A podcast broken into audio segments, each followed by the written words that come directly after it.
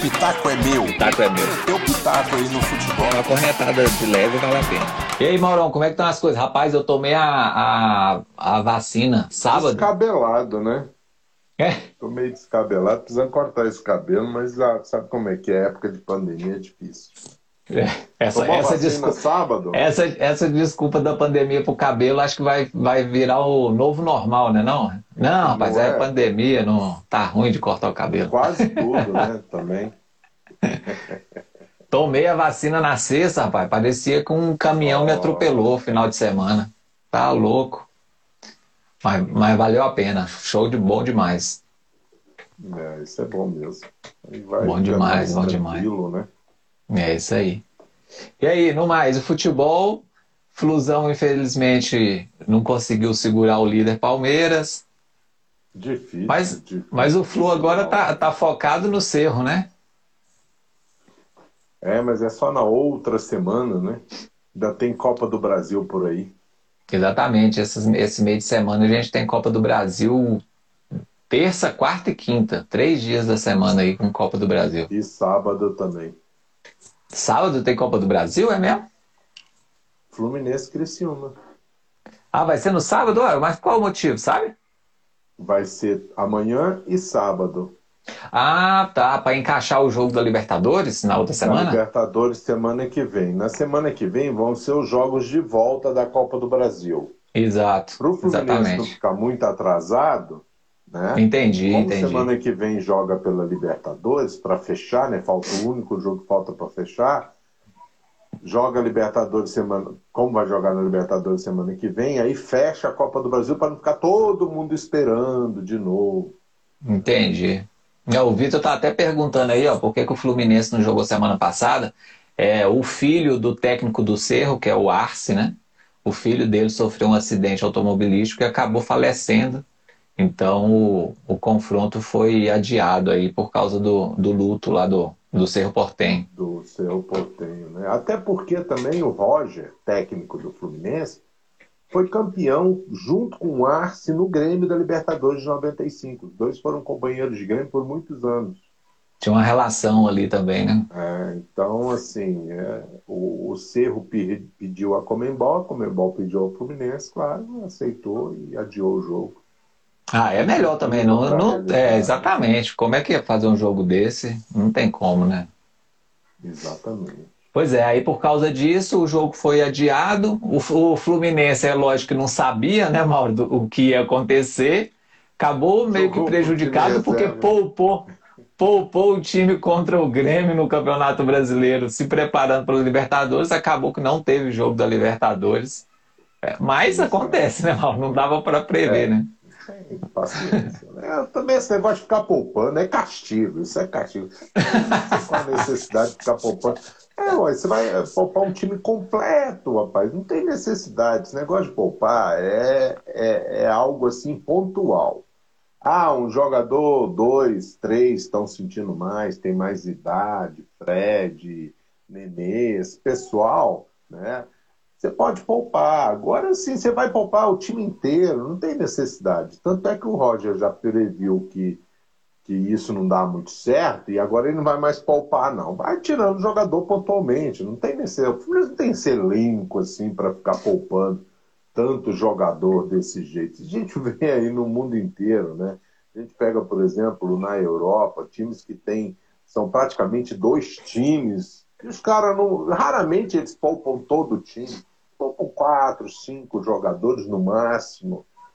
ali, Mas eles não abrem mão de competições para poder para poder ficar disputando, focar num- só numa competição. Que aí fica fora dessa competição, a outra está atrasada, foi perdendo por causa dos jogadores. Né? Então, assim, não tem necessidade para ficar Ô. poupando tudo. Ô, Mauro, ó, ó, tem um tricolor aí sugerindo que tem que poupar o Roger. É, isso aí seria uma boa. boa, papai. Roger. Bota o Marcão no lugar do Roger, que o Marcão teve um resultado melhor. Mas esse negócio de, de técnico fica poupando jogador, é, vira logo um paradigma, o cara sai poupando, nem para para pensar. Porque todo mundo poupa, ele resolve poupar também, né? É, vai jogando, vai revezando com o time, vai rodando o time. Inclusive quando você não precisa, nem tem uma, uma, uma agenda extensa, você poupa o jogador. Né? Você vai, ah, vou poupar esse nesse jogo, vou poupar esse naquele outro jogo, vou poupar dois aqui. A gente vai trabalhando desse jeito. Acho que é muito mais lógico do que você ficar como foi contra o Grêmio, que poupou todo mundo sem necessidade. Tem jogador, por exemplo, é, que, que é, você. Um, é um garoto, por exemplo, de 19, 20 anos, beleza, cansa, também cansa, mas você vai poupar, melhor poupar ele quando os outros vão estar tá jogando, né? Porque aí você vai compondo, é, vai jogando e vai montando os times conforme os adversários. Até teve um, uma pessoa que falou aí com relação a times mais fracos. Exatamente, você vai pegar um time mais fraco, você poupa dois, três jogadores ali e tal, mas não um time completo. Já é duro de ter entrosamento com um time completo, né? Ainda mais quando você pega, poupa todo mundo aí, você Ô Mauro, mas diga aí, já que, já que o Tricolor tocou no assunto Roger aí, fala aí sobre, o, sobre um pouquinho sobre o Roger, o que, que você está achando do trabalho dele? Ele está entregando menos que, do que pode? O que, que você acha? Sim, sim, está entregando menos do que pode, sim. Porque o Roger, ele tem um problema, que é o seguinte, ele achou um time, achou um time. Inclusive, quem assistiu o jogo contra o Palmeiras, o Fluminense fez um ótimo primeiro tempo Inclusive perdeu uma chance de gol incrível. Jogou bem melhor que o Palmeiras no primeiro tempo. Mas o Roger, a gente chegou a fazer uma live falando sobre a questão das cinco substituições. E o Roger se encaixa direitinho naquilo que a gente comentava das cinco substituições. Cinco substituições, ela é um problema. Ela é, é mais complicado você fazer cinco substituições do que três. É muito mais complicado, porque cinco substituições exigem um planejamento. Você tem que tá, você tem que chegar no jogo. Se eu vou fazer cinco substituições, você tem que chegar no jogo já imaginando os diversos cenários que você vai ter, o time ganhando, o time perdendo, é, o time sendo pressionado, o time com campo para jogar. E ali você vem com as substituições que se encaixam naquele contexto, naquele momento do jogo. E o Roger sempre quer fazer cinco substituições. Ora, se você vai fazer cinco substituições, obrigatoriamente você tem que vir com alguém do intervalo. Você tem que usar o intervalo para fazer uma das substituições. Por quê? Substituição, quando você faz uma substituição, é muito mais fácil o time assimilar aquela substituição até o jogador entrar no ritmo dos outros, dos outros nove jogadores de linha. Agora, você fazer três substituições em nove jogadores, você está fazendo aí um terço do time, você está mexendo, você mexe na estrutura do time, até os jogadores entrarem no ritmo você, muitas das vezes, você toma um gol, você se perde naquele momento, perde o, o, a, o, a forma de jogar, mesmo estando inferiorizado, mesmo o adversário jogando melhor. Você piora um pouco para depois tentar uma melhora. É muito difícil essa questão de você tratar. Então eu vejo assim, o Roger, Primeiro, ele chega sempre para fazer duas ou três substituições de uma vez, são os mesmos jogadores sempre, todo mundo já assistiu o jogo, todo mundo vê todo mundo jogar. O adversário já assistiu o Fluminense, quando vai jogar contra o Fluminense, já assistiu os dois últimos jogos do Fluminense para saber como é que a coisa funciona. E isso acontece com todo mundo, todo mundo. Ah, eu vou jogar contra o São Paulo, eu, o Flamengo jogou contra o São Paulo nesse final de semana, ele viu dois, três últimos jogos do São Paulo para saber como o São Paulo ia jogar.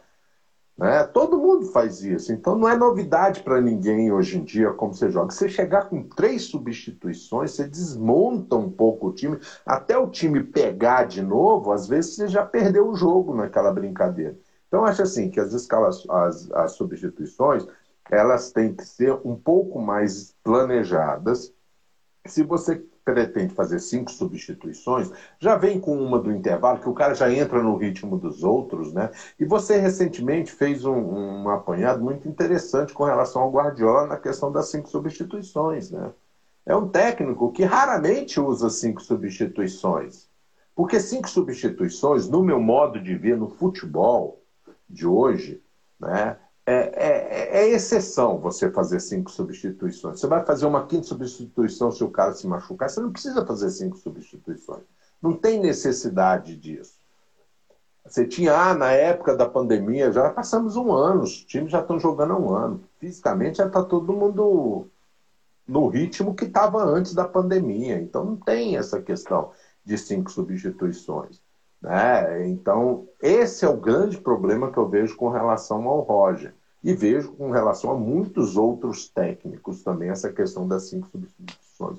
Você vê que o cara fez as cinco, faz as cinco substituições porque está escrito que ele pode fazer cinco substituições, mas ele faz aleatoriamente, sem um planejamento. Eu quero melhorar impre... aqui, eu quero jogar. A impressão que dá às vezes é que o treinador fica meio ele se sente pressionado a ter que alterar, usar cinco substituições, né? Porque senão vai vir aquele papo depois do jogo. Ah, mas o cara morreu com substituição no banco e não fez, o time não melhorava, o cara não tenta mudar o jogo. Mas eh, tem um, um ponto aí que você tocou que eu acho muito interessante, Mauro, porque assim, é, o cara fazer cinco substituições num time, a gente pode considerar aí que ele está é, alterando 50% do time que está jogando, né? Em campo. Será que ele tem tempo para treinar isso? Para treinar esse dois times diferentes durante a semana? Então, assim, é, é realmente algo a se pensar se essas cinco substituições ainda fazem sentido permanecer, né? Porque, como você falou, a questão física já deu, né? Todo mundo já se, já se adequou, todo mundo já, já se reestruturou o, nos treinamentos para voltar à forma todo mundo. Então, acho que não sei se faz muito sentido mais não essas cinco substituições, até porque está atrapalhando mais do que ajudando. Exatamente. Eu vejo assim que os jogadores, ah, eu vou fazer cinco substituições. Você pode escrever, o Fluminense é assim. Né? Eu vou falar especificamente do Fluminense, porque você me perguntou do Fluminense. Claro, mas claro. todo jogo vai entrar o Luiz Henrique, vai entrar o Kaique, vai entrar o Abel Hernandes, vai entrar o Casares. Você pode ter certeza que essas quatro substituições vão ser feitas. Casares no lugar do Nenê, Abel no lugar do Fred, o Luiz Henrique no lugar do Gabriel Teixeira e o Kaique vai entrar. Aí ele varia um pouco. Às vezes o Kaique entra é, no lugar de, de. Se o Luiz Henrique entrou, ele entra no lugar. Mas é a mesma coisa. E às vezes o Wellington entra no lugar ou do Iago ou do Martinelli. Né? Um dos dois geralmente já está com cartão, alguma coisa assim. Ele quer... Lá nos, nos 39, 42 do segundo tempo, o Wellington vai entrar. Né? É, como eu tenho narrado todos os jogos do Fluminense, eu já faço até minha fichinha, eu já posso até colocar cinco substituições ali, já deixar preparado, escrito, nem preciso mexer muito. Eu pego a do jogo anterior e faço a mesma, cara, porque é, é, é, é padrão, velho. É padrão, é padrão. E aí o adversário que vai assistir, deixa eu ver, deixa eu ver, eu vou jogar contra o Fluminense, vou assistir os dois últimos jogos do Fluminense. Ah, engraçado, ele fez a mesma coisa.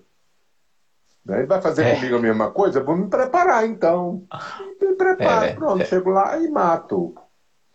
Ó, o Tricolor tá falando aí, o Roger foi um ídolo como jogador, mas como treinador é uma decepção. Não tem variação de jogo e, e as, substituições são, as substituições são sempre as mesmas. Aí, mesma coisa que você falou, velho. É, Exatamente é, a mesma coisa. coisa. Não tem, você já sabe, cara. Quando você vê ali, e são, sabe, ele varia um pouco, é o seguinte.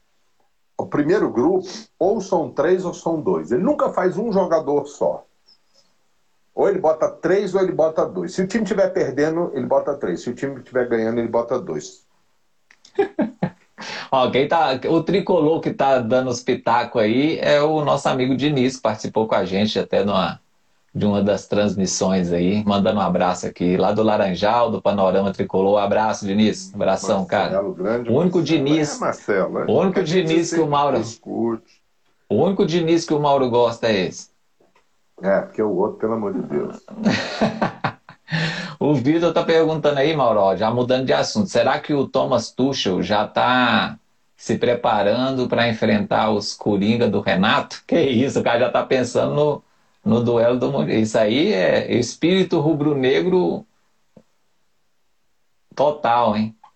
Treinador. Ó, ó, ó, o Diniz está falando aí que o Roger é o treinador copy, copy, copy, copia e cola, né? O copy-paste. É, copy-paste, exatamente. É.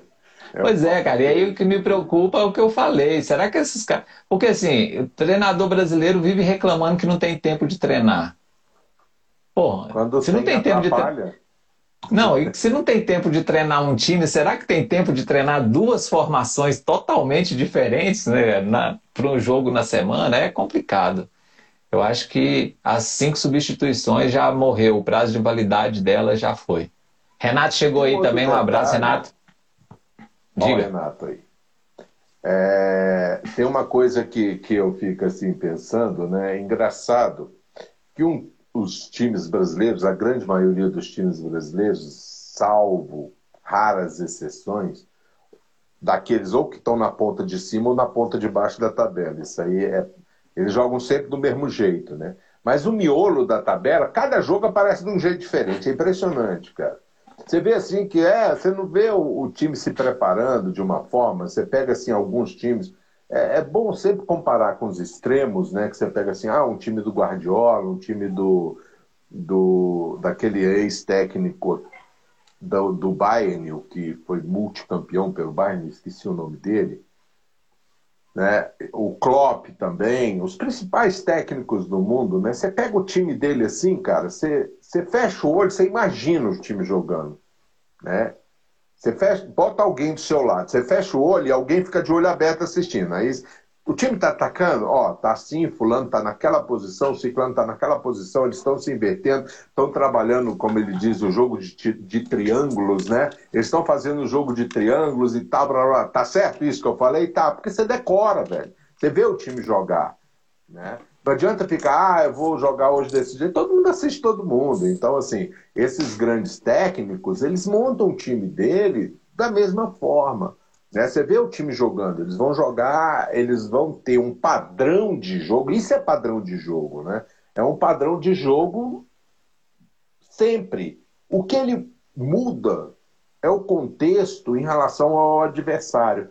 Ora, se eu vou pegar um adversário que tem uma marcação alta, então eu vou trabalhar durante a semana o quê? Uma saída de bola para que eu quebre essa marcação alta para não ficar sufocado dentro da minha própria área, né? Não vou dar uma de Diniz que fico ali tocando bola na cara do goleiro e o adversário me sufocando eu não dou conta de sair dali, né? Então eu vou treinar esse tipo de coisa. Ah, o adversário é um, é um, é, é um Chelsea que joga um pouquinho mais recuado e joga no contra-ataque. Então eu vou trabalhar isso aí. Mas o padrão de jogo meu é o mesmo, cara é o mesmo. Eu vou me defender com duas linhas de quatro ou uma de cinco e uma de quatro. Na hora que eu fizer a transição, eu vou trabalhar desse jeito, vou fazer as inversões, vou, vou fazer a movimentação.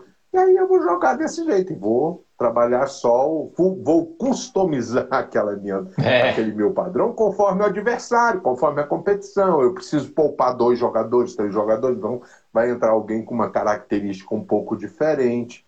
Né? É, é, mais ou menos dessa forma que eu, que eu vou trabalhar.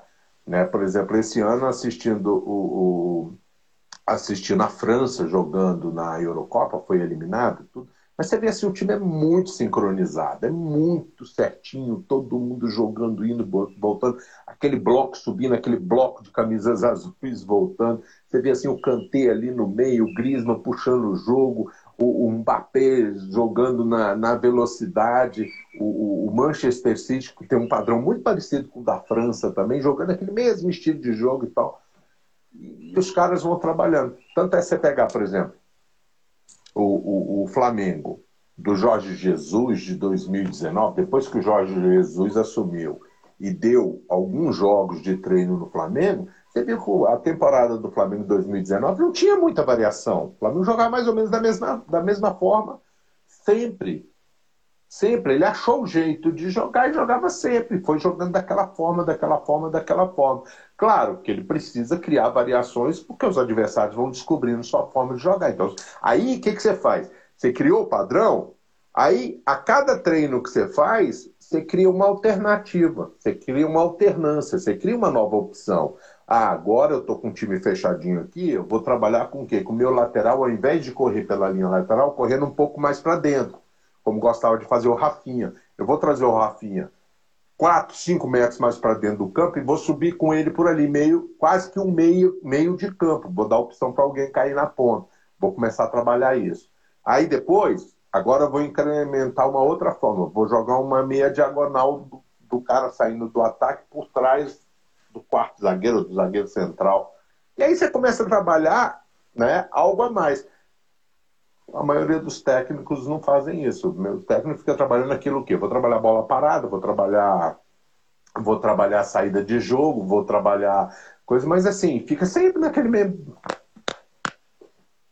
Aí, como você falou, o cara não tem tempo de treinar, ele vai dar com os burros na água, porque um dia de treino ele pode ganhar muita coisa se ele já tiver um padrão definido, concorda? Com certeza, é verdade.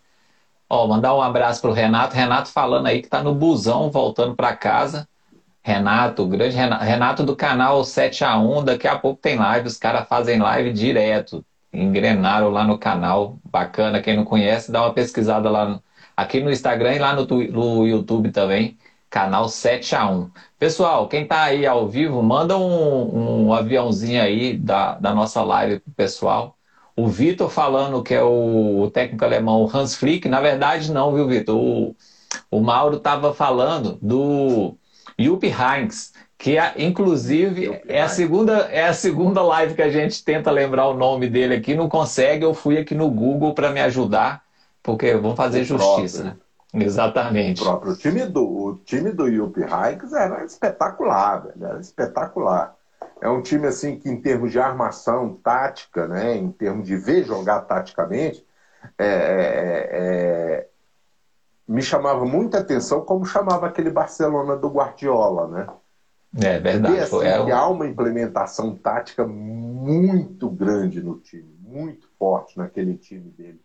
Ele tinha, por exemplo, Felipe Lan, que ele tinha Schweinsteiger, ele tinha o, o, o o Lewandowski não, Lewandowski veio um pouquinho depois, né? É. Era o Miller que fazia parte. Tinha o Robin, né?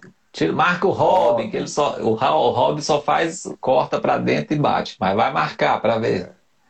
vai marcar para ver se consegue. O Ribéry, Ribéry naquele time também. Ribéry, né? Alaba, tava todo mundo lá, exatamente. Isso, Alaba. Era um timaço aquele time do, do o time do o time do Bayern, né? Era é, muito bom, tinha aquele, aquele meio de campo também que, que depois saiu pro, pro Real Madrid, esqueci o que ele jogava um pouquinho mais Cross. Tony Kroos. Ó, e o Vitor assim, falando aí. Espetacular. Ah, com certeza. E o Vitor falando aí que o Hans Flick vai sair do Bayern, já saiu, né? Inclusive, vai assumir a seleção alemã e o Julian Nagelsmann, que vai assumir, que era do RB, né? Do Red, do Red Bull Leipzig. É, é, os caras. Os caras se. se. Planejando, né? Tem uma linha muito bem definida, né? Que é outra coisa que eu sinto muita falta aqui no Brasil, é do, das diretorias brasileiras não respeitarem a história do clube, né? Do, o estilo, porque assim, querendo ou não, todo clube grande, principalmente os, os clubes com história quase centenária, né? Com, com uma história grande já de tradição no futebol, seja tradição regional ou nacional, quase todos eles, para não falar todos eles, tem um espírito de jogo já que a torcida reconhece, que que faz sucesso sempre que é resgatado, né? Então, assim, e eu vejo muito pouco isso no Brasil, né? Chega um técnico que, que é retranqueiro, aí manda embora e vem um técnico que gosta de posse de bola, aí manda embora e vem um técnico que só joga no contra-ataque, aí contrata outro cara que não tem nada a ver. Então, assim, falta muito foco também, né? No que, não sabe muito bem o que, que quer, né? É a famosa tentativa e erro, né? Vai chutando qualquer coisa, se der certo, deu, se não der, é o famoso futebol aleatório. O futebol aleatório. Você vê outra questão também, a, a, as categorias de base, né? Você não tem uma linha central definida aonde o, o comandante, aonde o, o, o, comandante principal orienta todas as categorias de base, para quê? Para que o jogador chegue na categoria de cima, nisso que você já está, nisso, nisso que você acabou falou. Olha, você acabou de falar. Nós vamos jogar assim, o nosso time tem mais ou menos esse padrão. A gente gosta da posse de bola, ou então vamos jogar um time mais fechadinho, jogando em contra-ataque. Então, eu quero que as minhas categorias de base já comecem a trabalhar esses fundamentos. Né? Você pega jogadores chegando no time de cima, né? É... Hoje, por exemplo, a Europa adora pegar jogador novo do Brasil, porque eles vão fazer isso lá. O que Exatamente. a gente fez aqui, eles fazem lá. Né? Eles trabalham esses jogadores taticamente lá. Então é melhor a gente pegar mais cedo, porque é mais barato. Né? E se eu for pegar um cara de 24, 25 anos, já vem cheio de vício. Eu prefiro é. pegar com 17. Porque com 17 anos, primeiro, se ele não der certo, eu já, já, já arrumo um lugar para ele ir embora. Segundo, eu tenho mais condições de encaixar ele no nosso conceito de jogo. Exatamente. É isso. É. Naquele Falta muita coisa. que você me emprestou, que está aí atrás de você, ou do Guardiola, né? Há, há, há, em vários momentos isso é citado de você ficar trabalhando essa, essa transição para o jogador chegar em cima, você assistir os jogos da categoria de base, fazer uma reunião com todos os com todos os técnicos e, e definir com todos os técnicos um planejamento né? Mais importante do que você ganhar título em categoria de base é você revelar jogador e alimentar o time de cima. Né? É claro, é, esse é o objetivo da categoria de base, né? Não é ganhar título. Claro que ganhar título, claro que um, um, cara que vem da categoria de base vencedor, ele já tem esse espírito, né? É o cara que sabe que se alimenta de troféu, né? E isso é lógico que é bom, é um treinamento também, né? É, é um treinamento mental, mas não deixa de ser um treinamento, né? Você não vai querer um cara no seu time que não gosta de ganhar. Lógico que você quer um cara. Mas, basicamente, né, na base, é o que você falou. Ela serve para alimentar o time principal. Não é para ficar ganhando título. Ah, sou campeão brasileiro sub-17. Tá. Mas dessa geração aí, quantos vão jogar no time principal? Vai, vai aproveitar pelo menos um? Porque se não aproveitar, não fez sentido esse título brasileiro sub-17. E tem muito do que você falou, né? Diga. Corinthians. É. Corinthians ganhou 57 mil Copa São Paulo de Futebol Júnior. Né? Ganhou mais não sei quantos campeonatos, pá, pá, pá, pá. Pouquíssimos jogadores foram revelados daqueles times. Você pega assim, gerações completas do Corinthians, né, que, que fizeram campeonatos de, de categorias de base muito bons, mas chegaram no time de mas foram pouquíssimos aproveitados no time de cima. Né? É, é tem muito disso. O Corinthians tem muito disso. O Corinthians adora fazer esses campeonatos assim, mas no time de cima poucos são aproveitados. Ele, ele tem uma política mais de trazer jogador de fora. É, ele aí não faz muito sentido, né? Porque você está investindo na base que não te dá retorno nem técnico e nem financeiro direito, porque você não, você não expõe esse cara na vitrine. É, assim, é muita coisa, né? Aí você queima jogador, né? Porque na base, no sub-18, o, o lateral direito é um destaque do time, mas é porque o cara é praticamente um atacante, né? Vive no, no campo ofensivo. Aí ele sobe para um time profissional que não joga assim. Que o lateral tem que ser lateral. Aí você queima o moleque, ah, isso não não presta para nada, sei, aí é difícil também, né? Porque o cara, o cara faz a base toda jogando de um jeito, quando chega no profissional é outro jogo. Aí colocar a culpa só no moleque também fica fácil. Ó, o Elton chegou aí também, um abraço pro Elton. É isso aí, Vitor. É assim, é o que gente... Não, é o Elton Justo. Acabou ah, de chegar aí. Justo.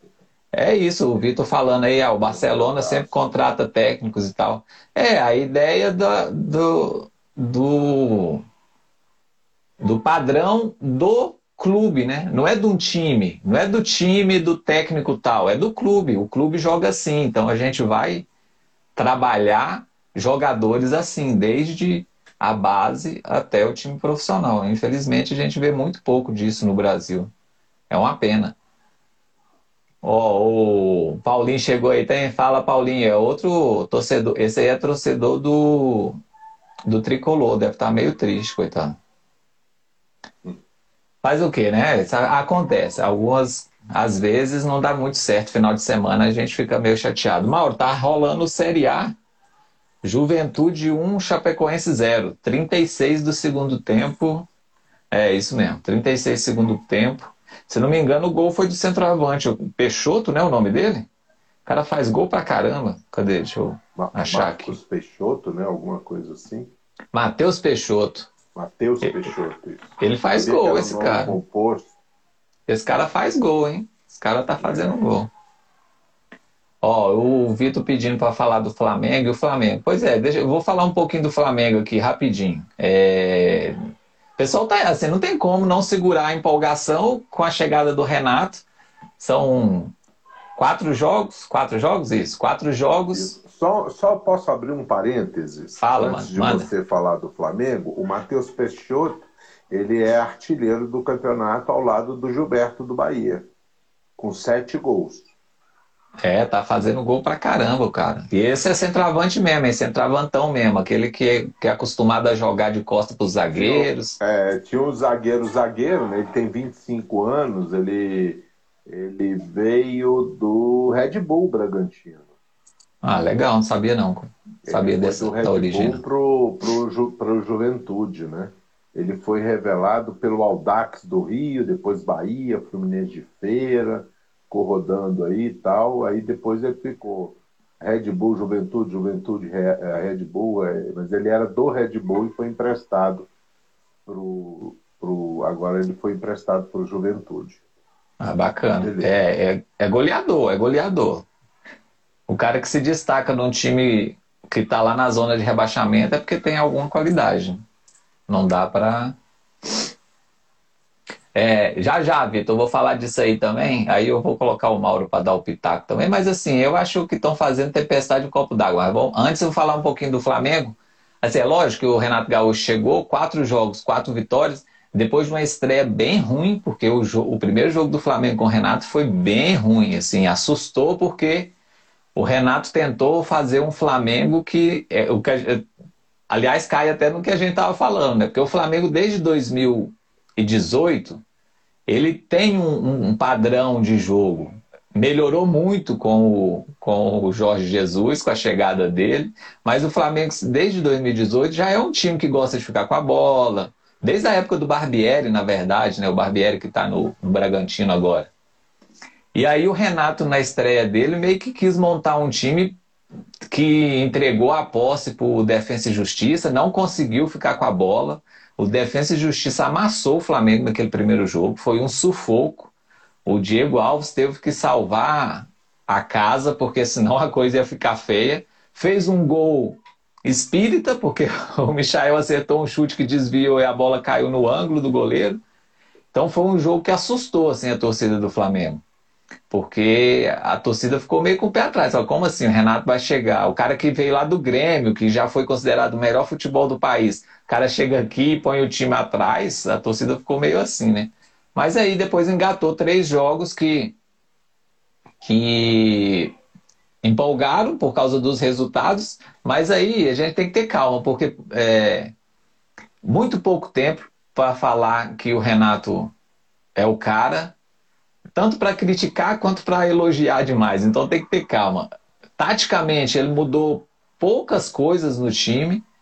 É, tem algumas questões de bola parada, marcação da bola parada, saída, né? Ele deixou de usar muito o, o Felipe Luiz como um terceiro homem na saída de bola, tá usando mais o, o Arão, voltou o Arão para o meio campo, né? E aí ele entra no meio dos dois zagueiros e faz essa saída de bola. O Rogério Senna gostava de fazer essa saída de bola com o, o lateral esquerdo, com o Felipe Luiz, então virava uma linha de três, mas com o Felipe Luiz nessa linha. O Renato faz um pouco diferente. como ele adiantou o Arão e entrou com um zagueiro um pouco. É, um pouco não, né? Bem mais lento, né? Que ele está usando o Gustavo Henrique. Então o Arão tem que fazer uma proteção maior ali na defesa para ela não ficar tão exposta assim. Então tem algumas alterações aí que ele fez, mas não dá tempo de treinar, né? Joga quarta, domingo, quarta, domingo, não treina, né? Só conversa. E aí, pelo fato de ser só conversa, o Renato é muito bom nisso, né? Isso, inegavelmente, em conversa, o Renato é muito bom, né? Talvez, taticamente, ele não seja o mestre dos, dos técnicos brasileiros, mas na conversa e no trato com o jogador, o Renato Gaúcho é muito bom, todo mundo sabe da fama dele, de saber lidar com o jogador de qualquer nível, né? Tanto medalhão quanto a molecada que vem da base. Então, assim, lógico que tem o trabalho do Renato e da comissão dele, mas é muito pouco para a gente analisar e dar certeza de que o time vai continuar jogando bem. E so, sobre o jogo de ontem especificamente, não foi jogo para 5 a 1 né? Para quem assistiu o jogo, passou longe de ser um jogo para 5 a 1 porque estava um jogo muito igual em alguns momentos o São Paulo estava melhor do que o Flamengo, criava mais oportunidade. O Flamengo estava muito, com muita dificuldade para sair jogando. E aí tem um adendo aqui. É um absurdo véio. o Flamengo e o Fluminense jogar naquele gramado do Maracanã. É, é irresponsável o negócio daquele. Num, num, é, assim, chega a ser ridículo, porque é futebol profissional que a gente está falando. É gente que recebe mais, é, uma média salarial ali dos dois times, com certeza de mais de 100 mil reais para cada jogador. E aí os caras jogar num gramado daquele é muito ridículo. É muito ridículo. Flamengo e Fluminense tem que dar um jeito urgente naquele Maracanã, porque não tá dando, não. Mas não acabaram de trocar o, o gramado? Pois é, mas assim, mas com, sim, mas convenhamos, você assistiu o jogo, o gramado não tava também essas maravilhas não no, na final da Copa América. A bola tava com muita dificuldade para rolar, viu? ela quicava mais do que rolava. Então o gramado do Maracanã. isso, né? Porque vira e mexe, o gramado está sendo trocado e sempre está do mesmo jeito. Não sei, eu não sei se. se... Dizem, é, eu ouvi hoje um, um, comentarista, eu não vou me lembrar quem, falando que o, depois da última reforma, principalmente, o Maracanã tem um problema sério de sol, né? O sol pega muito pouco no gramado do, do Maracanã.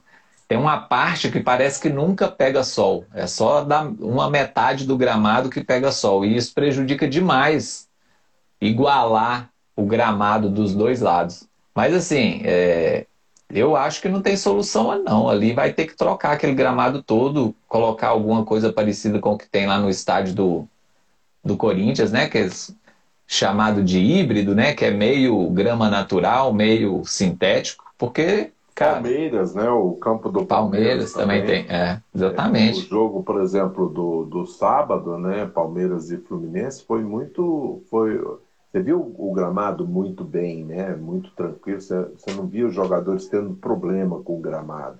É, é exatamente. Inclusive, durante a transmissão, até comentei sobre essa questão do gramado, né? Porque o Maracanã troca, troca, troca, arruma, para, fecha, né? e o gramado continua ruim. Né? A gente nem pode dizer que foi uma sequência grande de jogos, porque o gramado, o campo ficou muito tempo parado. Voltou, é. teve a final da Copa América, depois da Copa América, o Fluminense jogou logo em seguida, né? Foi, os dois, né? Flamengo e Fluminense. Aí o Flamengo jogou logo em seguida também. O Flamengo jogou no sábado, acho que o Flamengo no domingo, algo nesse sentido. Foi. Né? E o gramado já estava ruim. É, e tá muito ruim. Acho a, a bola... tendência muito, velho, isso acontece muito como aqui em Brasília, né? No Mané Garrincha, a questão do sol, né? A dificuldade que Brasília tem. A gente viu até quando a gente entrevistou o gestor da arena daqui de Brasília, né? O, o Ricardo Debois. Ricardo Debois, a gente conversando com ele, né? E ele disse que a tendência é trocar para um gramado sintético, né? Porque é, o custo acaba saindo menor. Né? É, manutenção é, muito mais fácil. Tem a mesma questão do, do sol, né? Então tem a mesma questão do sol, então é, você tem que ter uma, uma, uma alternativa muito grande para isso. É, o gramado do Maracanã está impraticável, não dá não, tem que dar uma solução. Deixa eu dar uma passadinha, colocar aqui os resultados do Brasileirão para a gente dar umas. É, deixa eu só te falar um negócio com relação a esse jogo do Flamengo de ontem. Diga. É, porque, como eu assisti só a partir de é, mais ou menos uns 10 minutos do segundo tempo para frente, né? Eu vi um passeio do Flamengo. É, exatamente. exatamente. Você está falando isso porque você assistiu o jogo inteiro. Eu não assisti o primeiro tempo e assisti, ele tinha mais ou menos uns 10 minutos do segundo tempo ali. Já estava 1x0 para São Paulo. São tá. Paulo marcou o gol logo no começo do segundo tempo, não foi isso? Foi, dois minutos. Já estava. Isso, estava uns 10 minutos, aí dali para frente foi um vareio de foi. bola que eu vi do Flamengo em cima do São Paulo. Mas exatamente. Então, você é, perguntar foi... para mim o que, que foi ontem o jogo, para mim foi um passeio. 5x1 foi. o placar foi justíssimo. É, assim, a questão de justiça eu nem discuto muito, porque justiça no futebol é, é depende do ângulo, do ponto de vista. O Flamengo fez por onde? Conseguiu cinco gols Exatamente. no pedaço de jogo que eu vi. Exatamente. Assim, o primeiro tempo foi muito igual e em vários momentos o, o São Paulo parecia estar mais perto do gol do que o time do Flamengo. O Flamengo teve muita dificuldade. Só que no segundo tempo, é, aliás, é até uma, algo que eu acho que o tricolor tem que ficar preocupado. Assim, além de psicologicamente, depois do gol do Flamengo de empate, é, fisicamente eu achei o time do São Paulo muito mal também. Os, os jogadores não chegavam mais nas divididas, a, a, segunda bola era sempre do Flamengo. Toda dividida a gente já sabia que, o, que quem ia sair com a bola era o jogador do Flamengo, então achei bem bem estranha assim a postura do São Paulo depois do gol do Flamengo de empate. Eu achei que o time deu uma morreu tanto psicologicamente quanto fisicamente. E aí foi como você falou, aí foi um passeio mesmo. Depois do, principalmente depois do segundo gol, né, do Bruno Henrique, aí virou um passeio. Só teve, só um time jogou praticamente, né? Mas se considerar o jogo todo, foi mais, foi mais difícil do que aparentou ser o 5 a 1 uma, duas questões. Uma sobre o São Paulo. É, tem sido uma prática do São Paulo nos últimos jogos realmente ter uma queda, uma diferença muito grande de tempos entre primeiro e segundo tempo. Contra o Racing em São Paulo, no empate de 1 a 1 o São Paulo fez um, um ótimo primeiro tempo. Mas no segundo tempo ele entregou a paçoca pro, pro Racing, né? E correu o risco até de perder aquele jogo Ô, Mauro, e ir buscar um mas... resultado lá fora pior. Você não acha que é uma característica do futebol brasileiro, não? Essa inconstância, os times não conseguem manter. É, raramente a gente vê um time que consegue manter. O quê? Truncou. Do, do, fute, do futebol brasileiro. Assim, raramente a gente vê um time que mantém o nível nos dois tempos de jogo, né? Por exemplo, Palmeiras e Fluminense. O primeiro tempo, o Fluminense mandou no jogo. Né? Isso. É... no é. segundo tempo já foi um jogo. O, o, Fluminense foi muito diferente do, do jogo. Do, pois é. O Fluminense foi muito diferente no segundo tempo do que foi no primeiro. Atlético Mineiro e Bahia, que eu assisti também. É, o primeiro tempo foi muito igual o primeiro tempo. No segundo tempo, o Bahia sumiu do gramado. Você parece que só tinha um Atlético Mineiro jogando. Então, é, tem muito disso no futebol brasileiro, né? É, alguns times da Série A do futebol brasileiro têm um problema seríssimo para conseguir manter, manter o nível nos dois tempos. É bem estranho isso.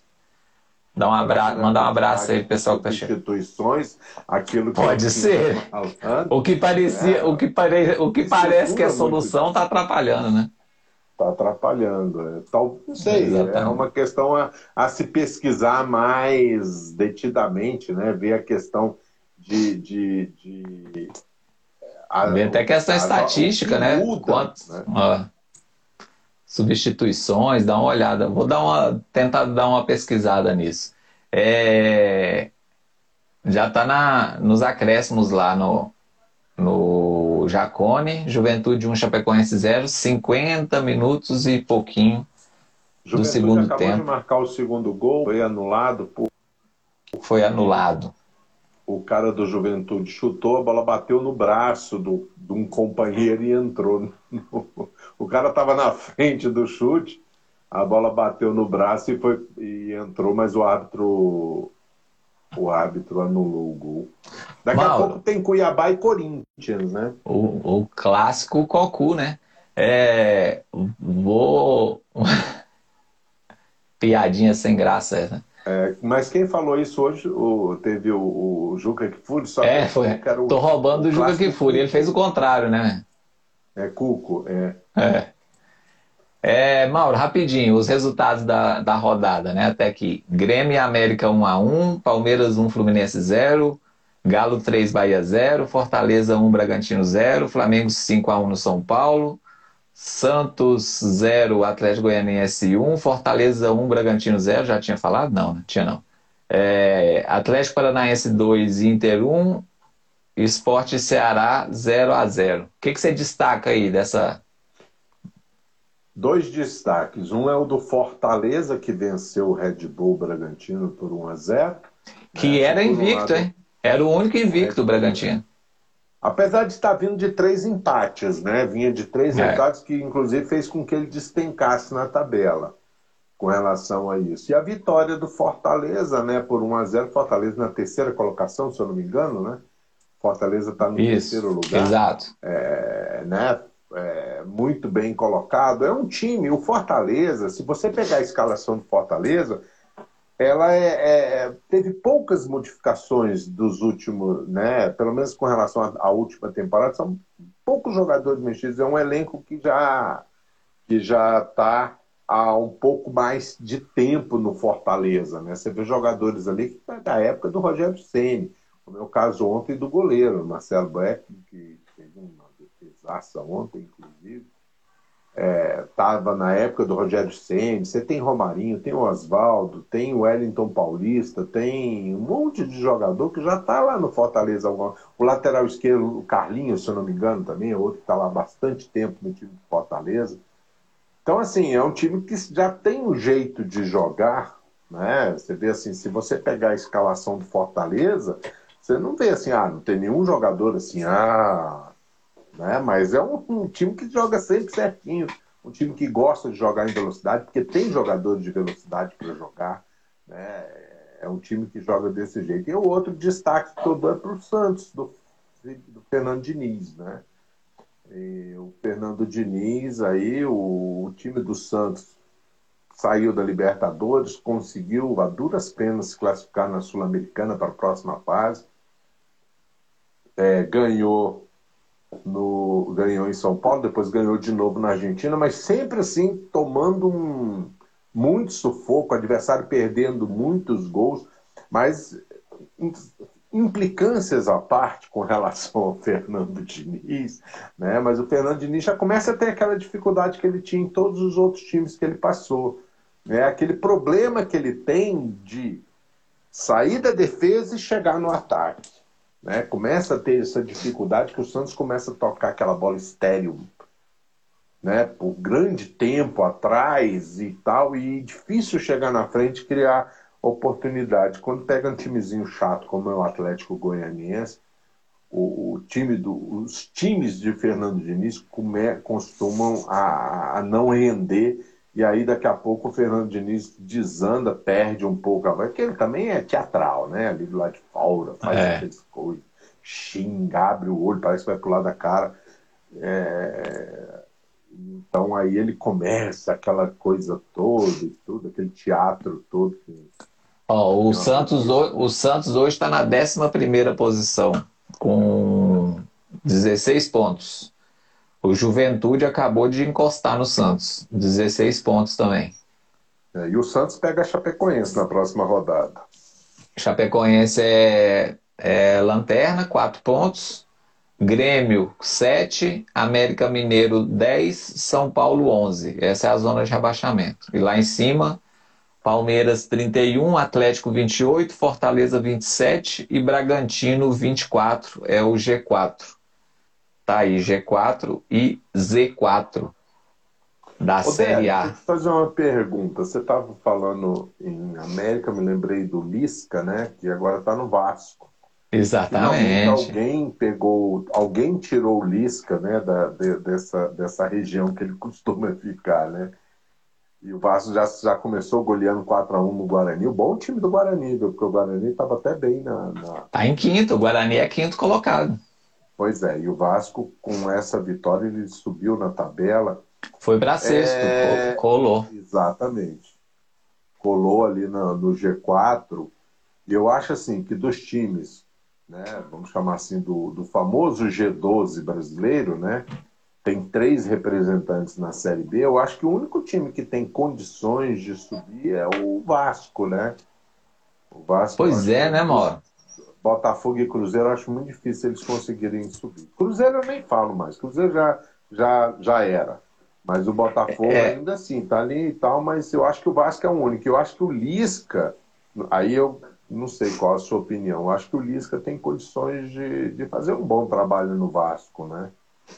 É, eu também é um acho. Técnico. É, é um bom técnico. Eu, eu acho que ele pode eu acho que o Lisca, ele, ele ficou. Ele, apesar do personagem ter é, trazido visibilidade para ele, ele ficou meio que refém desse personagem, né? De ser um cara louco e tal. É, ele é mais do que isso, eu acho. Ele é um bom técnico. É, sobre o Botafogo e o Cruzeiro, eu, pelo menos assim, eu vi um jogo do Botafogo é, inteiro na Série B e vi dois e pouquinho do Cruzeiro. E assim, não aparentam ter condição de, de brigar pelo acesso. Né? Só se acontecer alguma coisa assim, muito a chegada de um técnico que deu um gás nos times, porque dentro de campo não demonstram nem um pouquinho de capacidade para incomodar lá na frente e tentar o, o, G4. Até porque assim, a gente tem alguns times muito muito sólidos né, na ponta da, da Série B. O Náutico está muito bem e jogando muito bem o Náutico. É, o Curitiba, que perdeu na última rodada, também está tá mostrando um trabalho bem feito. A gente tem CRB que está bem, Goiás que está bem. Então, tá complicado para Botafogo e Cruzeiro. E o Cruzeiro, Mauro, eu acho que ele tem que começar a olhar para a ponta de baixo da tabela com muita preocupação, porque a situação é muito complicada. O Cruzeiro hoje está na penúltima colocação, é, dois pontos acima do Lanterna, que é o Confiança. O Cruzeiro tem 12 pontos em 14 jogos é muito pouco. É uma pontuação é, ainda... muito baixa. Tem um outro detalhe, né? O Cruzeiro que corre o risco de ser rebaixado.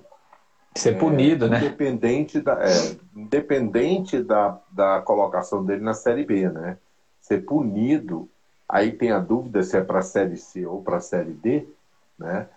Por questões de dívidas, né? Que o Cruzeiro tem, teve prática. Já foi punido ano passado, perdeu seis pontos em função de, de não pagamento de dívidas, né? E esses seis pontos custaram ao Cruzeiro muito, porque o Cruzeiro ficou sempre muito lá embaixo, mesmo em bons momentos, quando ele teve algumas vitórias consecutivas.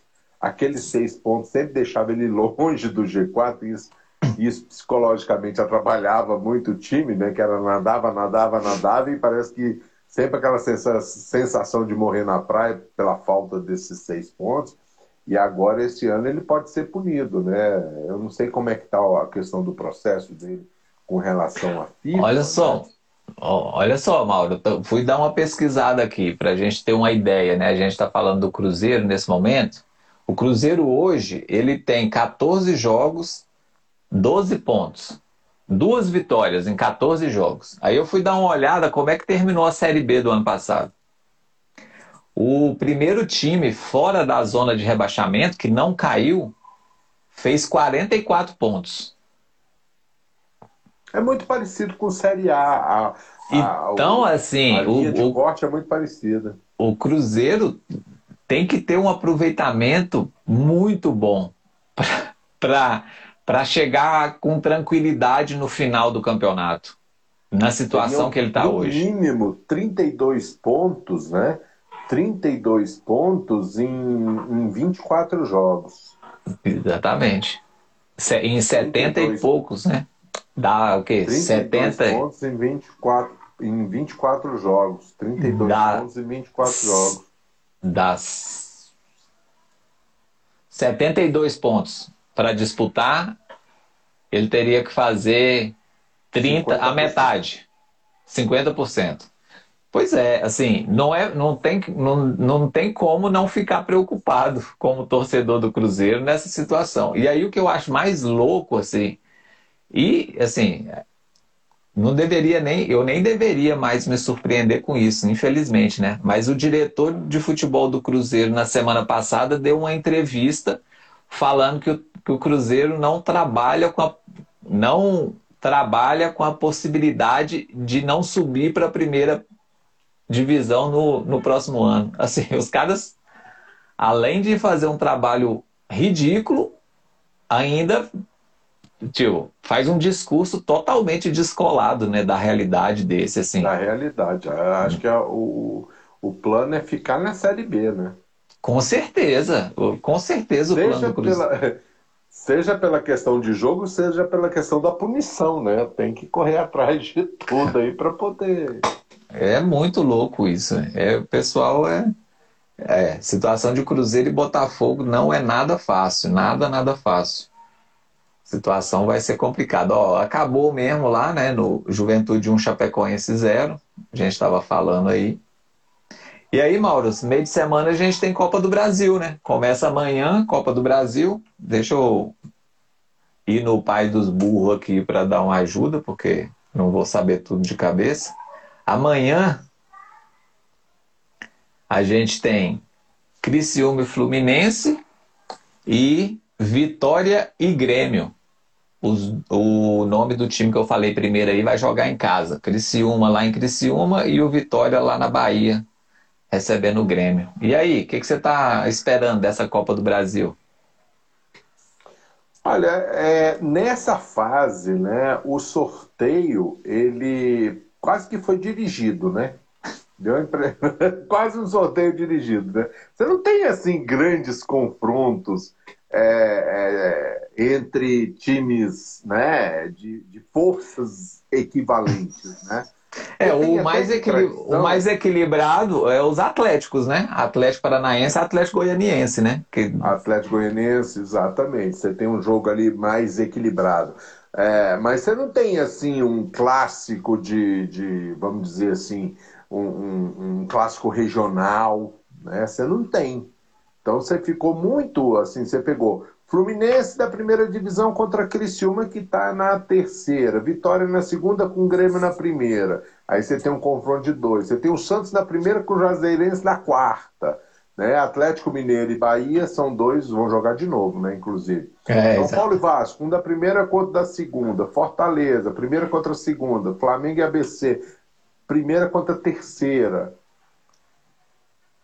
Né? Então, assim, eu acho que do, o jogo mais equilibrado você tem Atlético Paranaense e Goiás, que concordo com você. O resto, assim, são, você tem um favorito destacado. Em todos os outros jogos você tem um favorito destacado. Né? Apesar de São Paulo e Vasco, vamos dizer assim, por tradição não teria. Mas por situação do momento, né? um está na primeira, outro na segunda, o São Paulo leva uma vantagem, né? Apesar é. do brasileiro estar tá muito mal, mas o São Paulo na Libertadores está muito bem. Então, assim, se fazendo a média do brasileiro. O Vasco é. pode dar um trabalho agora com Lisca e tal, mas eu acho assim o São Paulo é favorito com, com relação a isso. Pelo menos deveria ser, né? Não, não sei se vai, se vai cumprir. Mas eu acho assim que as quartas de final da Copa do Brasil é que vai dar um, vai dar uma ideia melhor. Porque eu acho assim, nas oitavas há uma tendência muito grande de todos dos favoritos passarem. Obviamente vai ter uma zebra, sempre tem. Né? Mas eu acho assim que a tendência é passar Fluminense, Grêmio, é, o Santos, o Atlético Mineiro, São Paulo, Flamengo, Fortaleza. Tendência é esses times passarem, né? É, um confronto que pode ser é, legal de ver também é Fortaleza e CRB, né? Fortaleza muito bem na Série A e o CRB muito bem na Série B, né? O CRB, CRB hoje é o terceiro colocado. Terceiro colocado. Ele ganhou nesse final B. de semana fora de casa por 3 a 2 né? Do Sampaio, foi... né? Bateu o Sampaio Correia, se não me engano. Sampaio Correia. Eu vi esse jogo. É... E será que o Vitória Mas o consegue... CRB tem o Gum, né? O zagueirão Gum. É, lógico. O, tá lá no CRB, velho. O Guerreiro, o Guerreiro e lendário. Gum tá lá. Lendário é... campeão. Será que o Vitória tem força para derrubar mais um gaúcho, Mauro? O Vitória tá mal na Série B, né? O Vitória tá Vitória está com o mesmo, o mesmo número de pontos do Cruzeiro, mas está tá fora da zona de rebaixamento, por critério de desempate. Mas também 12 pontos em 14 jogos. O Vitória bem mal na Série B. É, por tradição, o, Cru, o Grêmio leva vantagem, mas a gente tem que levar em consideração que o Grêmio foi eliminado da Libertadores, foi eliminado da, da Sul-Americana, Sul penúltimo colocado do Campeonato Brasileiro a duras penas, né? Tá... Então, quer dizer, Vitória e Grêmio. E tem uma pressão, né, ó? O Grêmio é o favorito. Né? Tem a pressão de ser favoritíssimo, né? É. Tem é essa questão também. É, mas eu concordo com você. Vamos ver. Mas eu, eu, eu, eu tendo a concordar com você. Eu acho que. Não sei, não sei nem se a gente vai ter surpresa nessa fase, viu, Mauro? Eu acho que pouco provável que a gente tenha surpresa aí.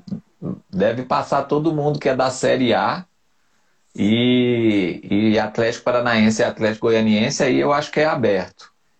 Eu acho que aí dá jogo. Porque o Atlético Goianiense é, é um time bem chato também. Jogo. Tem o Bahia e Atlético Mineiro, né? Que são os dois é, da que são dois da Série A. O Atlético Mineiro é bem superior ao Bahia, mostrou ontem. É. O Bahia que começou o bem o tá Brasileirão, né? Fase. O Bahia começou muito bem o Brasileirão e deu uma é. caída, né? Vou até olhar aqui o retro, retrospecto recente do, do Bahia. O Bahia hoje é Bahia nono. Tomou oito gols em dois jogos, né? Últimos cinco jogos, ele vinha de uma sequência de, de vitórias é, e aí três derrotas na sequência do Bahia. É. Aí complicou, né? Aí complicou bastante a campanha já do Bahia. técnico parou com 17 pontos. Então, ó, há três rodadas atrás, ele estava com 17 pontos. Então, muito provavelmente, ele estava ali nas cabeças, né? Quarto, quinto, por Acho ali, sexto. Ele estava em sexto lugar, se eu não me engano. Acho que ele estava em sexto lugar. Exatamente. E aí parou, né? Parou na tabela. Três derrotas na sequência. E agora enfrenta o Atlético Mineiro, que é um confronto bem difícil aí. Atlético Mineiro tem uma questão interessante, ô, ô Mauro. Queria até saber a sua opinião sobre isso. É o seguinte, não sei se você se lembra, mas eu acho que você vai se lembrar que você tem memória de elefante e vai ainda mais futebol. Quando o Hulk era convocado para a seleção brasileira, 95% da imprensa e da torcida reclamava. Da onde que vem esse cara? um grosso desse, o cara parece mais um, um lutador de qualquer coisa do que jogador de futebol. Só sabe dar chutão forte. A única coisa que ele sabe é chutar forte para gol. Da onde, onde que inventaram esse cara? Quem é esse Hulk? Não sei o que. Isso há 10 anos atrás. Aí passaram-se 10 anos, ele vem para o Brasil, veterano, 35 anos o Hulk tem, é veterano já já está naquela fase de começar a pensar em parar. E aí a imprensa começa a falar que o cara tem que ir para a seleção porque é craque. E aí, como é que, que você pensa disso, Mauro? Olha, aí é uma questão. Primeiro, é, se, eu acho que inclusive aqui em live com você, quando o Hulk estava vindo para o Brasil, né, voltando para o Brasil, eu falei, olha, é uma grande contratação do Atlético, porque para o nível do futebol brasileiro, o Hulk vai fazer diferença. Ele faz diferença jogando em time. Agora, realmente, em seleção brasileira, eu nunca vi assim o Hulk ser protagonista e nunca vai ser protagonista. Já não era quando era jovem, agora com 35 anos, muito menos, né? Então, assim, seleção brasileira é uma heresia pedir o Hulk para a seleção brasileira. Mas para o futebol brasileiro, para o nível do nosso futebol, não resta dúvida que o Hulk faz uma grande diferença. Né? Você vê assim, o futebol brasileiro, o futebol brasileiro de uns anos para cá, não tem mais assim, ah, esse jogador faz a diferença em termos de jogadores assim, vamos dizer, jogadores novos, né, jogadores jovens, porque eles já saíram do Brasil, já foram embora. Né? Se você pegar pegar os elencos do Brasil, por exemplo, pega o elenco do Flamengo, o melhor elenco do Flamengo, o melhor elenco do Brasil hoje do Flamengo. Você pegar todos os jogadores do Flamengo, né? Uma, ou eles já deram o que tinha que dar lá fora, né? Você pegar assim todos eles, Diego Alves, Felipe Luiz, é... É, quem mais? O, o Everton Diego. Diego, Diego. todos eles jogaram, tiveram boas fases lá fora, mas não tem mais espaço lá, né? Alguns que ainda são jovens também não tiveram. O caso do, do Bruno Henrique, é o caso do, do, Gabigol. do Gabriel. Né? Exatamente. Mas assim, no futebol brasileiro, esses caras fazem uma diferença absurda, absurda no futebol brasileiro. É verdade. Porque o nível do futebol brasileiro está assim, um abismo hoje em dia com relação a lá fora, né? Então é, é muito complicado com relação a, a isso do futebol. Se você pegar, por exemplo, o Atlético Mineiro também, né? o Hulk, por que, que ele veio para o Brasil? Ele não veio para o Brasil porque ele é brasileiro, ele veio para o Brasil porque não tinha mais espaço lá fora. Ele não tinha mais contrato para fazer lá fora. Mas faz uma diferença absurda aqui. Outro excepcional jogador do Atlético Mineiro para futebol brasileiro, Nath Fernandes. Mas o Nath Fernandes jogou absurdo no Real Madrid, campeão de Libertadores, campeão, mas não tinha espaço lá fora também. Porque o futebol Plate. lá fora, no River Plate, o futebol lá fora, hoje, o futebol que eu falo assim, de primeiro mundo, futebol de primeiro escalão, ele quer outro nível de jogador. Esses jogadores que estão jogando no Brasil, que estão jogando na Argentina, né, que estão jogando no Uruguai, que, pô, pegava a seleção uruguaia, era toda era toda jogando na Europa em time de primeiro escalão, a mesma coisa da Argentina, tirando o Messi, tirando o Neymar, o resto hoje em dia tá quem? Tá jogando aí, né? E os times locais pior ainda, velho. Então esse é um grande problema que a gente tem hoje com relação ao futebol. Por isso que o Hulk faz diferença aqui dentro. Agora, vai botar na seleção? Ah, ganha Copa América, nem ganhou, mas é, nada de braçada numa, numa eliminatória, mas quando chegar na Copa do Mundo, quartas de final já está um bom tamanho, viu? Porque o nível do, do geral, você pega a própria seleção brasileira, você pega assim, jogador por jogador, você vê, você vai encaixando no futebol mundial, tirando o Neymar, que ainda tem um protagonismo lá fora, ninguém mais tem. Né? Ah, o Casimiro é um bom jogador, mas é cabeça de área, velho. Não é o Casimiro que vai resolver o problema do Brasil numa semifinal de Copa do Mundo. Não vai ser ele, concordo. É verdade. É um bom jogador, mas não é ele que vai fazer a diferença, né? Não é ele que vai fazer uma diferença numa semifinal de Copa do Mundo, né? Quem faz diferença é, é Mbappé, é Griezmann, é, é essa galera aí que tá aí. Tem esquemas muito bem montados, aí a gente esbarra de novo na questão do técnico, né? Você pega o time da França, muito bem treinado pelo Deschamps, né? É. Deschamps, que é o técnico francês, muito bem treinadinho time e tal. E o Tite ainda tá naqueles conceitos assim que muito, muito aleatório. Bota a bola no pé do Neymar, dribla um, dribla dois, cai. Dribla um, dribla dois, ela leva uma falta. Dribla um, dribla, ah, faz uma bela jogada, marca um gol. Mas a gente esbarra ainda nesse tipo de futebol aqui, tanto tático como técnico. É, Hulk na seleção eu acho uma falta de. Assim, é, é, atacar o problema errado, né? Não é, o Hulk na seleção não vai resolver o problema da seleção. Não, não é isso. A questão não é essa, né? E assim, eu.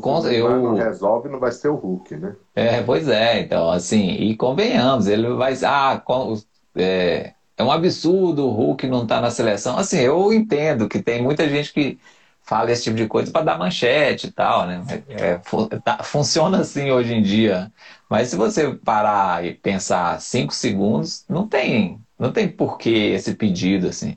É, como o Mauro acabou de falar, né? ele faz diferença aqui, jogando no nosso futebol. E olha, e assim, sendo muito sincero, assim, eu, eu sempre achei o Hulk, eu gosto das características do Hulk, desde quando ele era convocado lá atrás, mesmo sem ter muito merecimento, assim, que eu também achava que não era para tanto. Eu gosto de centroavante forte, assim, que bate forte na bola e que vai pro vai para para a briga com os zagueiros, né? Se tiver que ir no corpo a corpo, o cara leva vantagem. Eu gosto de, de centroavante assim. Sempre gostei. Mas é, é no Brasil, né? Assim, no jogo mesmo contra o Bahia, o Hulk não estava fazendo um bom jogo. Mas aí, dois lances que ele põe a bola na frente e ninguém consegue acompanhar o cara, ele resolve o jogo. Pronto. E aí, ah, o Hulk de novo decide o jogo. Decide. Lógico que decide. Não tem como brigar com isso. O cara fez um gol, sofreu um pênalti. Não tem como brigar com isso.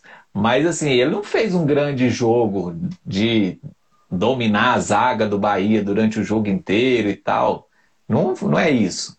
Mas é porque no nível do, do jogo jogado aqui, em dois lances ele define o jogo e aí pronto. E aí é isso, vira essa loucura aí, mas para a seleção acho que é muito, não precisa disso tudo não. O Marquinho, acho que foi o Marquinho, deixa eu ver aqui, Marquinho per perguntando o que, que acha do último assunto, último pitaco de hoje. É, Landim na presidência da CBF. Ah, tá. Vamos lá, o que, que rolou, né? Ah, existe um processo na justiça lá de 2017 sobre as últimas eleições na CBF, porque a CBF a CBF, transparente como ela sempre foi, né?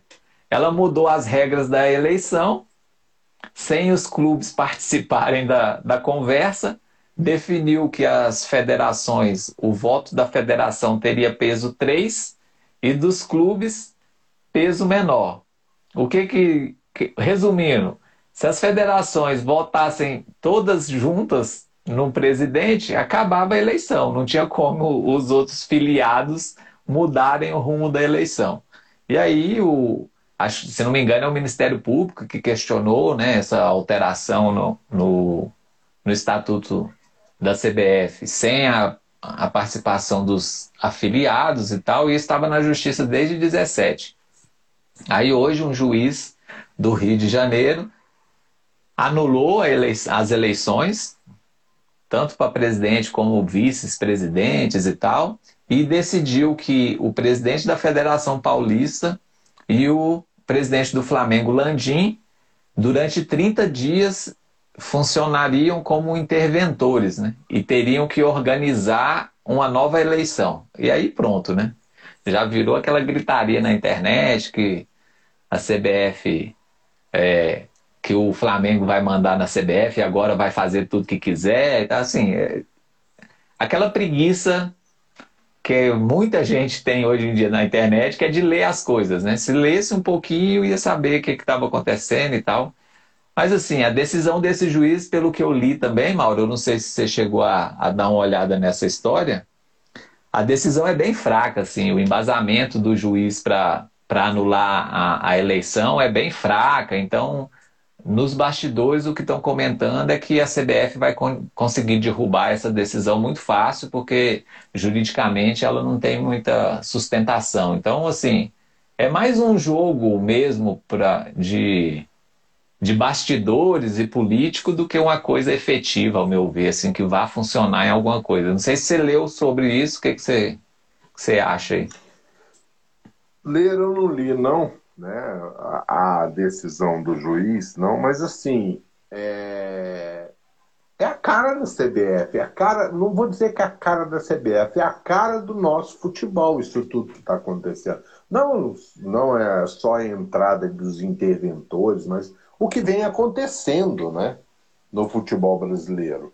A, a gente começa desde a questão das federações. A gente tem federações hoje é, as, as federações, é, quase todas elas, não passam de um, um, um reduto de poder né, para determinadas pessoas, mas são as primeiras a jogarem contra contra o seu, é, jogarem contra os seus próprios filiados. Né? A gente começa na federação. E aí, isso é a base de sustentação da CBF. Né? Exatamente. A gente imaginava que a CBF ia mudar um pouco de perfil depois que a CBF passou com os problemas envolvendo Ricardo Teixeira, com os problemas envolvendo o gol do Corinthians, do, do Teixeira, depois do, do, do Marim, depois do Del Nero. Né? Agora, com esse caboclo, você vê os quatro últimos, parece governador do Rio, né? Todos os últimos governadores do Rio, ou estão presos, aquela confusão toda. A mesma coisa aconteceu com, tem acontecido com a CBF. Ricardo Teixeira, Marim, Del Nero e Caboclo.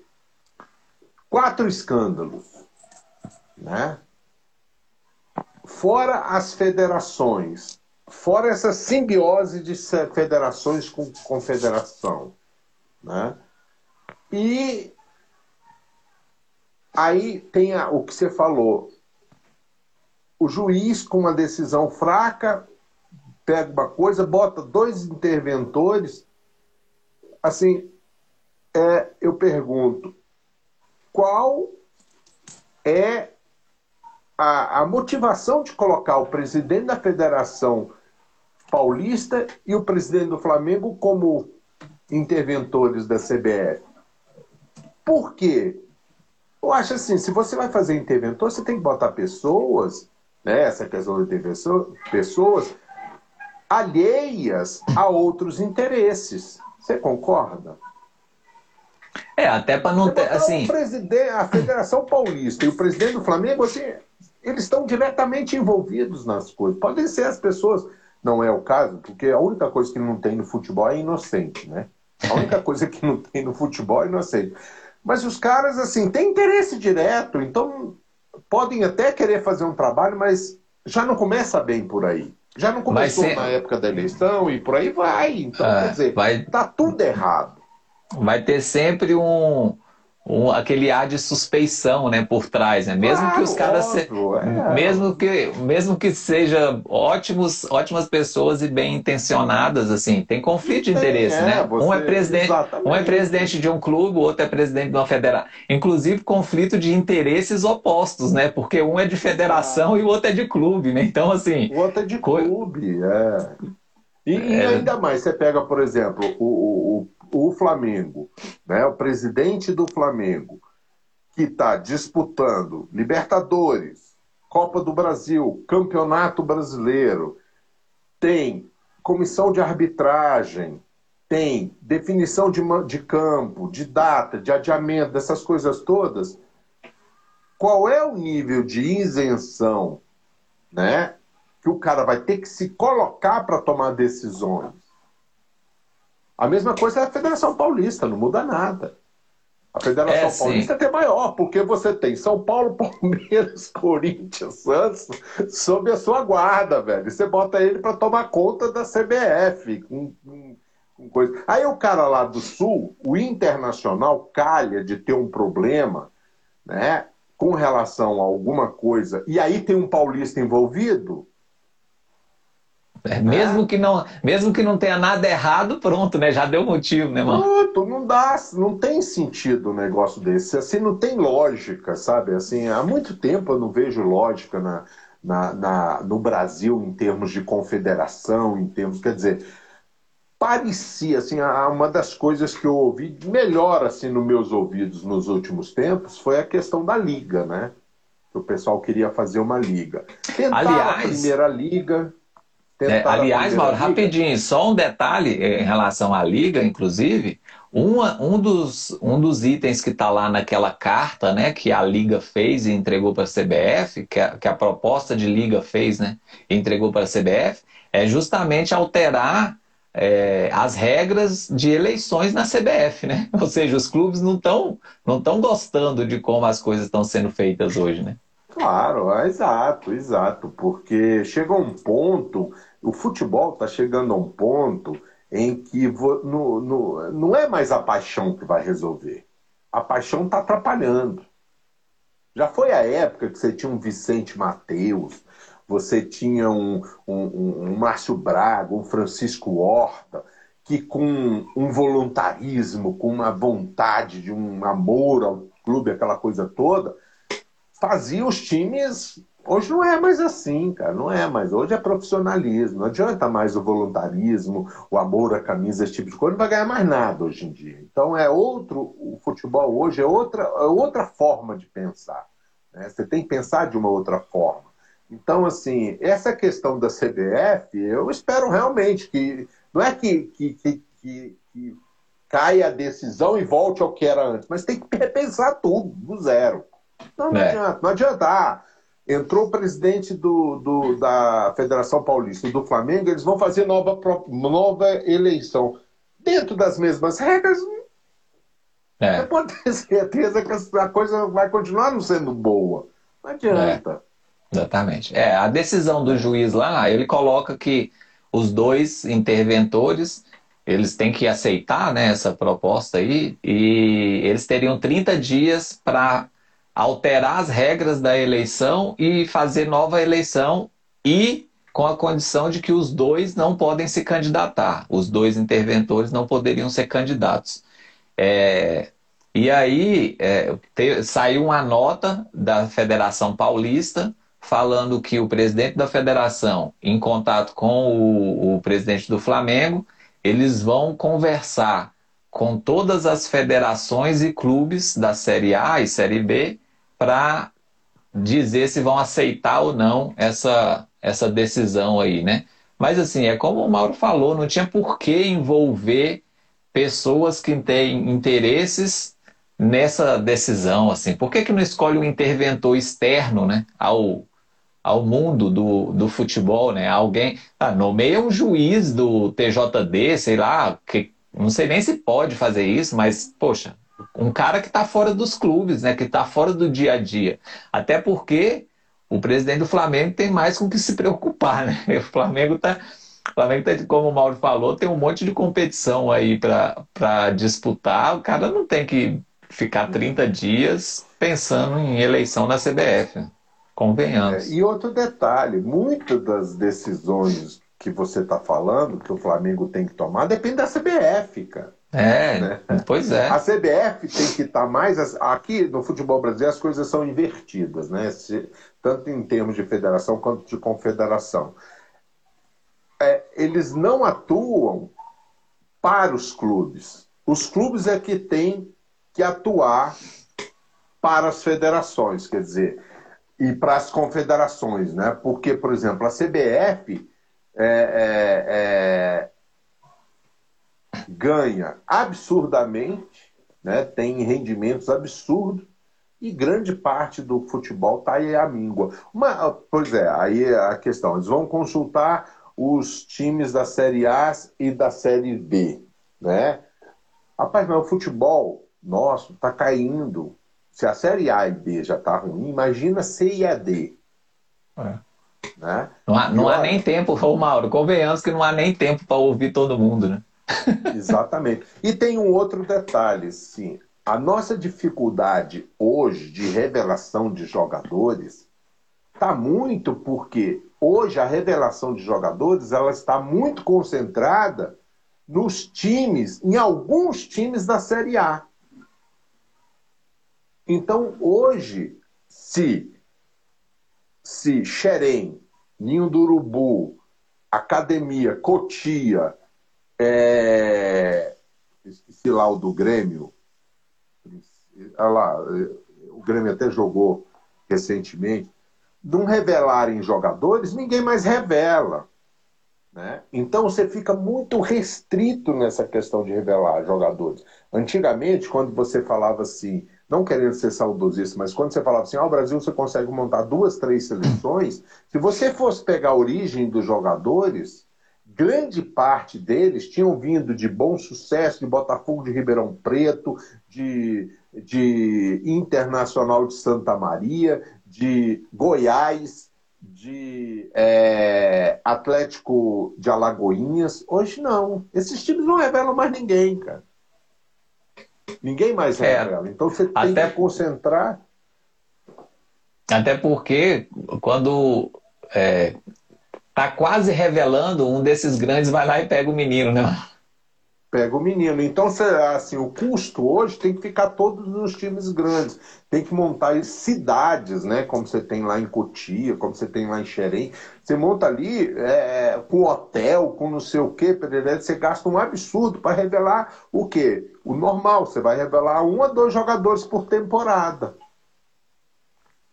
E aí é a quantidade de, de, de, a quantidade de polos de revelação de jogadores vai por água abaixo. Por que, que a Alemanha saiu daquele fiasco que foi a, que, daquele fiasco que foi é, a Copa do Mundo e depois se tornou uma seleção de 7 a 1? Foi esse trabalho que eles fizeram. Eles foram lá embaixo, procurar onde a gente consegue revelar jogadores que a gente está precisando renovar o nosso futebol. E atacaram ali.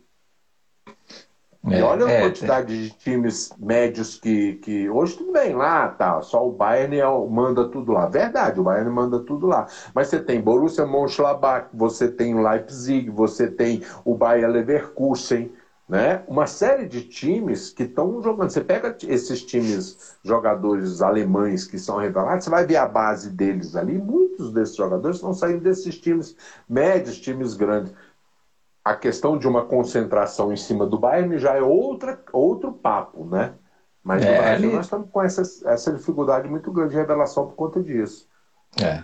O Vitor perguntando aqui se é, vocês acham que isso vai prejudicar o Flamengo. Eu, assim, Vitor, eu acho que é, prejudica mais a, a imagem do Flamengo do que na prática, assim. O, o Flamengo já está com a imagem bem em relação à sua diretoria. Né? O Flamengo é, é vem tomando atitudes aí bem é, que fogem um pouco da história do, do clube e tal.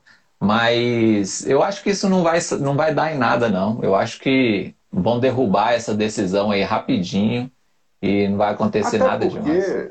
Até porque você tem que marcar a eleição em 30 dias e entregar o cargo, né? É, e assim, acho que não vai dar em nada. Vai é, vir outra decisão é um logo na sequência. Curto. Vai vir uma decisão logo na sequência e vai derrubar essa decisão desse juiz. Essa, essa, essa causa na justiça é de 2017. Então, assim, daí a gente tira como é que as coisas andam né, no Brasil rapidamente. Ó, Corinthians 2 a 0 hein? Corinthians 2, Cuiabá 0. Olha, olha o Corinthians, olha o Corinthians, olha o Corinthians. Todo mundo falando com o Corinthians. Eu, eu, eu acho ótimo. Eu acho engraçado esses jogadores que fazem gol. É o momento mais sublime do, do esporte e o cara sai xingando. Eu acho isso sensacional. É, além do que aquele jogador que aquele jogador que marca e não quer comemorar porque é contra um adversário é, que ele jogou lá. Pelo amor de Deus, velho. Ah, não quero desrespeitar a torcida dele. Mas você está desrespeitando é que você está te pagando. É, que tá pagando o leitinho, né, velho? Tá fazendo. Você... É, cada coisa que eu vou te falar, velho. Cara faz o gol sensacional e sai xingando. Oh, meu Deus. É isso aí. O, é o Vitor falando aqui que o Landim já é visto por alguns como um Florentino Pérez brasileiro, é mais ou menos isso, é por aí. Um abraço pessoal que está chegando aí mais, mais tarde agora aqui na nossa live. A gente já vai, nem sei quanto tempo faz que a gente está aqui, mas já vai bater uma hora aí, com certeza. Tipo uma hora e meia, mais ou menos. É, por aí, a gente está... São 8h40, a gente entrou, era mais ou menos umas 7h10. Exatamente. E uh, só para arrematar, Mauro, e a gente se despedir aqui do pessoal, você está tendo tempo de acompanhar a seleção olímpica? Eu confesso que seleção olímpica nunca me atraiu. É, vi o, eu vi o segundo tempo, eu acho, do primeiro jogo. Esse que foi de madrugada, eu confesso que eu não passei nem perto de assistir nada. E eu acho que futebol em Olimpíadas não faz o menor sentido. Mas fala aí, o que, que você. É, na realidade, é, eu estou muito alheio à seleção brasileira, independente da categoria dela. Né? Seja a seleção principal, Copa América eu assisti poucos jogos, me concentrei muito na, na Eurocopa, né? E na seleção olímpica, eu não assisti nenhum dos dois jogos.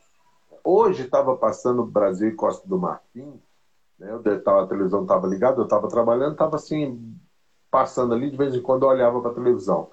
Mas assim, não é uma coisa que realmente me, me atraia muito, não. É, assim, eu estou meio implicado com seleção brasileira, sabe? Com toda essa questão, inclusive CBF, essa onda toda, sabe? Eu acho assim que descaracterizou muito a nossa seleção brasileira. Eu gostava dele.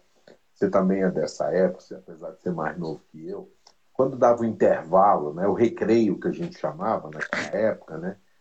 Pô, saiu a escalação da seleção brasileira, saiu a convocação da seleção brasileira. Pô, meu time tem três convocados, o seu não tem nenhum. O nível de organização chegava nisso também, né? Além dos títulos, das vitórias, das derrotas, era a quantidade de jogador convocado para a seleção. Hoje, você tem jogador convocado, você nem sabe, assim, eu nunca vi jogar. Né? Ou quando eu vi, eu vi jogar muito pouco. Né? Se você pegar essa seleção brasileira, a, a seleção brasileira principal, né? Você tem jogadores ali que quase você não viu jogar, não criou uma identificação com o futebol brasileiro. Né? Não é uma seleção brasileira, é uma seleção de brasileiros, né? Mas brasileira mesmo, assim. Não que eu acho que tem que convocar jogador que está jogando no Brasil, não é esse aspecto. Né? Até porque o futebol aqui está muito fraco. Não é um Hulk aqui que vai conseguir resolver o problema da seleção brasileira. Mas o Hulk é um exemplo, né? Você viu o Hulk jogar aqui no Brasil? Você viu o Davi Luiz, Firmino, né? É, Algum, um ou outro, você viu muito pouco. Você viu uma temporada, uma e meia. Você, flamenguista, por exemplo, tem um Paquetá na seleção brasileira. Você viu muito pouco ele jogar aqui. Né? Muito pouco ele jogar, ele jogar no futebol. O próprio Casimiro, que já está há anos lá no Real Madrid. Né? Jogou um tempinho ali, foi São Paulo, né? E tal, mas assim, você não criou aquela identidade aquela identificação com o futebol brasileiro. Então, assim, eu perdi um pouco de, sabe, de. Até que chega a Copa do Mundo ou, ou e tal, eu, eu, geralmente eu assisto o jogo assim e, e, e, e, não vou dizer que eu torço, mas eu prefiro que ganhe aquele que está jogando melhor futebol. Brasil, não. Para mim não, não faz, não vejo esse, essa identidade. Ah, eu, é, tá representando o Brasil. Não tá, não. A seleção brasileira não representa o Brasil. É, tá cada um lutando por si ali, né? Muita gente, mas do Brasil não. Oi? Tá cada um lutando Oi? por si, né? Tá cada um lutando pelo tá seu ali, né? Si. Exato, é. não tem, eu não vejo assim, não sou muito. Já perdi oh, oh. essa identificação. Já chorei você... por seleção brasileira, mas hoje não. Opa, quem não, né, velho? Quem não? Mas é, eu também tô nessa, nessa mesma, como dizem hoje em dia, nessa mesma vibe aí. Eu também, seleção brasileira. Confesso que a última seleção brasileira que eu acompanhei assim interessado foi a de 2002, que ali eu realmente acompanhei, até porque tinha uma história do Ronaldo Fenômeno, né, que era muito bacana, a história de, de recuperação dele e tal. Ali eu acompanhei mesmo a seleção brasileira. Dali em diante eu confesso que eu não assim, eu não torço contra, não chega a esse nível, mas assisto o jogo como se fosse 15 de novembro e, e São Caetano. Para mim, ganhando ou perdendo, infelizmente, não está fazendo muita. não está influenciando a minha vida mais não. O, eu tô, o Vitor, o Vitor. Menos nessa de... mesma vibe, como você diz.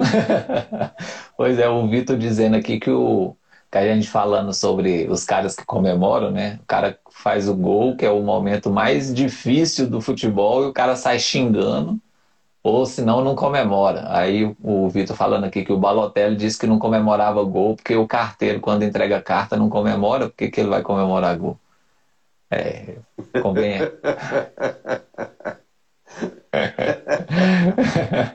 o Balotelli, o Balotelli, ele, ele, o Balotelli ele, ele é um baita de um personagem. Ele assim, ele é muito mais um personagem do que um jogador de futebol, né? Porque o futebol dele é bem razoável, bem mais ou menos. Mas ele é um baita de um personagem, o Balotelli. O Roberto chegou aí também, é, mandando um salve, falando que eu tô calma dele. Não, tô de boa, tá tranquilo. E o Ninho do Urubu perguntando sobre a seleção feminina. A seleção feminina tem, tem exatamente tudo que o Mauro é, é, que o Mauro reclamou que a seleção masculina não tem, né, Mauro? A ligação com, os, com a ligação com os times do país, uma um espírito mais de, de representar um, um, uma, uma nação, né? É muito mais isso do que a seleção masculina, né? Até pelas condições das meninas, né? Que assim não tem nem comparação as condições que as meninas enfrentam no Brasil com os caras, né? Assim, meninas que jogam em, em clubes que jogam a Série A do, do Brasileirão, a, a condição de trabalho que elas têm é, é Série C do Campeonato Brasileiro e olhe lá, né? Em alguns times nem chega a isso. Então, assim, ali tem todo esse espírito, né, Mauro? Na seleção feminina. Exatamente. Você tem, por exemplo, uma representante como a Marta, né? Que tem opinião, né? Ela chega na, na, na frente de um microfone, na, é, na frente de uma câmera de televisão e, e fala, né? Tanto é que ela tem a questão aí do, do, do patrocínio do patrocínio, né? Essas coisas todas. Coisas que, assim, jogador de futebol hoje, você quer a coisa mais água de salsicha do que um jogador falando? Né? Ah, pelo amor de Deus. Um dos motivos do Balotelli ser personagem, né, Mauro? É. Você tinha, assim, épocas como jogadores, como. Você tinha, você tinha os extremos também, né? Assim, não no sentido ruim. Você tinha um Sócrates, que era um, era um militante político dentro do futebol, por um lado, né? Tinha outros jogadores que eram muito mais, vamos dizer assim, muito menos é, é, é, muito menos incisivos, como era o caso do Zico, como era o caso do Falcão, mas você tinha opinião, cara. Os caras chegavam e davam uma opinião. Você tinha o Albert Dinamite, né, Rivelino, os caras chegavam e falavam algo, algo consistente. Hoje você pega a entrevista de um jogador de futebol, cara, eu, olha, é incrível, velho. Jogador brasileiro, né? Assim, não tira, na frente de uma. Hã? Não tira nada, né? Cara, é impressionante. Os caras assim não têm opinião para nada. Se você faz uma pergunta um pouquinho mais salgada pro cara, o cara já já já tira o corpo fora. O cara já não tem personalidade suficiente para falar algo que qual é a sua opinião sobre isso? Qual é a sua opinião sobre, sobre, é, sobre a sua carreira, sobre o seu, o seu trabalho? Né? Quantidade de horas, quantidade de hoje. Tanto é que hoje você não tem um jogador representando ninguém. Os clubes fazem o jogador de gato sapato, cara. Por que os clubes fazem jogador de gato sapato? Porque eles ficam todos calados, não falam, não falam absolutamente nada. Né? E muito do que eles têm hoje foram lutas e brigas por esses outros jogadores nos anos atrás. E olha que eu estou falando em época de ditadura e, e o cacete a quatro. Mas jogador chegava lá e brigava, lutava. E era uma situação muito mais complicada, porque o clube era muito mais, vamos dizer assim, muito mais é, é coronelismo do que é hoje. Né? O clube tinha um dono, aquela coisa toda do jogador, tudo aí. Ah, por isso que assim, eu sou fã da Marta por conta desse aspecto. A Marta é uma pessoa que não. Se ela tiver que falar, ela chega lá e fala. Ela briga pelas condições é, é, do futebol feminino. E muitos que já conquistaram, né? O pouco que já conquistaram, vamos falar assim, é melhor, se encaixa melhor, foi muito pela briga dela e de algumas outras. Ah, com certeza. Ah, a Marta é sensacional, cara. Além de de jogar um, um absurdo, ainda tem uma questão de, de lutar pela, pela causa né, do futebol feminino e tal, e de condição. E aí, assim, eu, aliás, eu nem ia falar sobre isso, não, mas eu vou falar. Primeiro, o Vi... vou... Peraí. Primeiro eu vou responder o Vitor aqui. O Vitor perguntando se o futebol devia sair das Olimpíadas. Eu acho difícil que saia, porque tem uma. Porque assim, as Olimpíadas é mais do que que é só um evento, né? As Olimpíadas ela tem que atrair um público cada vez mais jovem, porque senão daqui a pouco se manter os mesmos esportes de trad só os tradicionais, atletismo, natação, o público envelhece muito, né? Porque molecada não quer saber desse tipo de, de esporte. Inclusive a minha filha mais nova, a Esté. É, Olimpíadas, eu, uma pena ser de madrugada, porque eu adoro Olimpíadas. Mas a gente foi ver, ela falou, ah, eu quero ver a natação, quero ver a natação. Ela nunca tinha acompanhado, assim, né? E aí a gente foi ver a natação, ela falou, não, isso é muito chato. não tem graça nenhuma. Então, assim, são esportes que, que são difíceis de, de prender a atenção da molecada, né? Então, assim, e o futebol ainda prende, né? De uma galera, menos, mas ainda prende. Então, eu acho que muito dificilmente o COI vai tirar o futebol da, das Olimpíadas. Eu acho que o masculino não deveria ter, mas o Ninho do Urubu falando que os caras têm medo de, se, de serem cancelados, que hoje não pode falar nada, que a, a galera da, da, das redes sociais cancela todo mundo. É, tem isso também, né? E, e, eles não querem se envolver, né? Assim, porque também tem uma questão. Cara, é tanta coisa, hein, Mauro? Tem a questão comercial, da imagem do cara, porque o cara tem que ter milhões de seguidores, porque se. É, é, muita coisa envolvida. Mas é uma pena a gente realmente não ter caras que se posicionem, né? A Vera. Nem que seja numa, com opinião diferente da minha, mas, pô, fala alguma coisa, criatura. Pelo amor de Deus, ajuda. É isso então. É isso, mal. Já deu, né? Falamos pra caramba. A gente fica muito tempo sem, sem falar pois e quando é, fala. Pois. Vamos ver se a gente consegue agora fazer pegar, a gente ter esse é. ritmo das segundas-feiras, né? Segunda-feira é um bom dia para fazer, porque tem o é verdade, é verdade. Semana e o do meio de semana para fazer uma projeção. Verdade. Pessoal, o pessoal que está com a gente aqui ainda e que, que por acaso vai assistir depois, estiver acompanhando agora, vai lá no YouTube e se inscreve no nosso canal lá. O Pitaco é meu. É só digitar lá, o Pitaco é meu, que vai vir o nosso canal lá é, na busca. Se inscreve lá, a gente está colocando um conteúdo lá direto e tal. Beleza? Dá uma força pra gente. É, um abraço para todo mundo aí. Maurão, valeu. Quer dar pitaco para os jogos do meio de semana? Acho que não, né? Vamos deixar só. Deixa para a volta. Para a volta, que aí a gente já fala quem é. vai se classificar. É isso aí. Já fala quem vai se classificar. Valeu, Mauro. Um abraço, cara. Falou, Até. um abraço para todo mundo. Valeu, Vai gente. Abração. No canal do YouTube e se inscreve lá.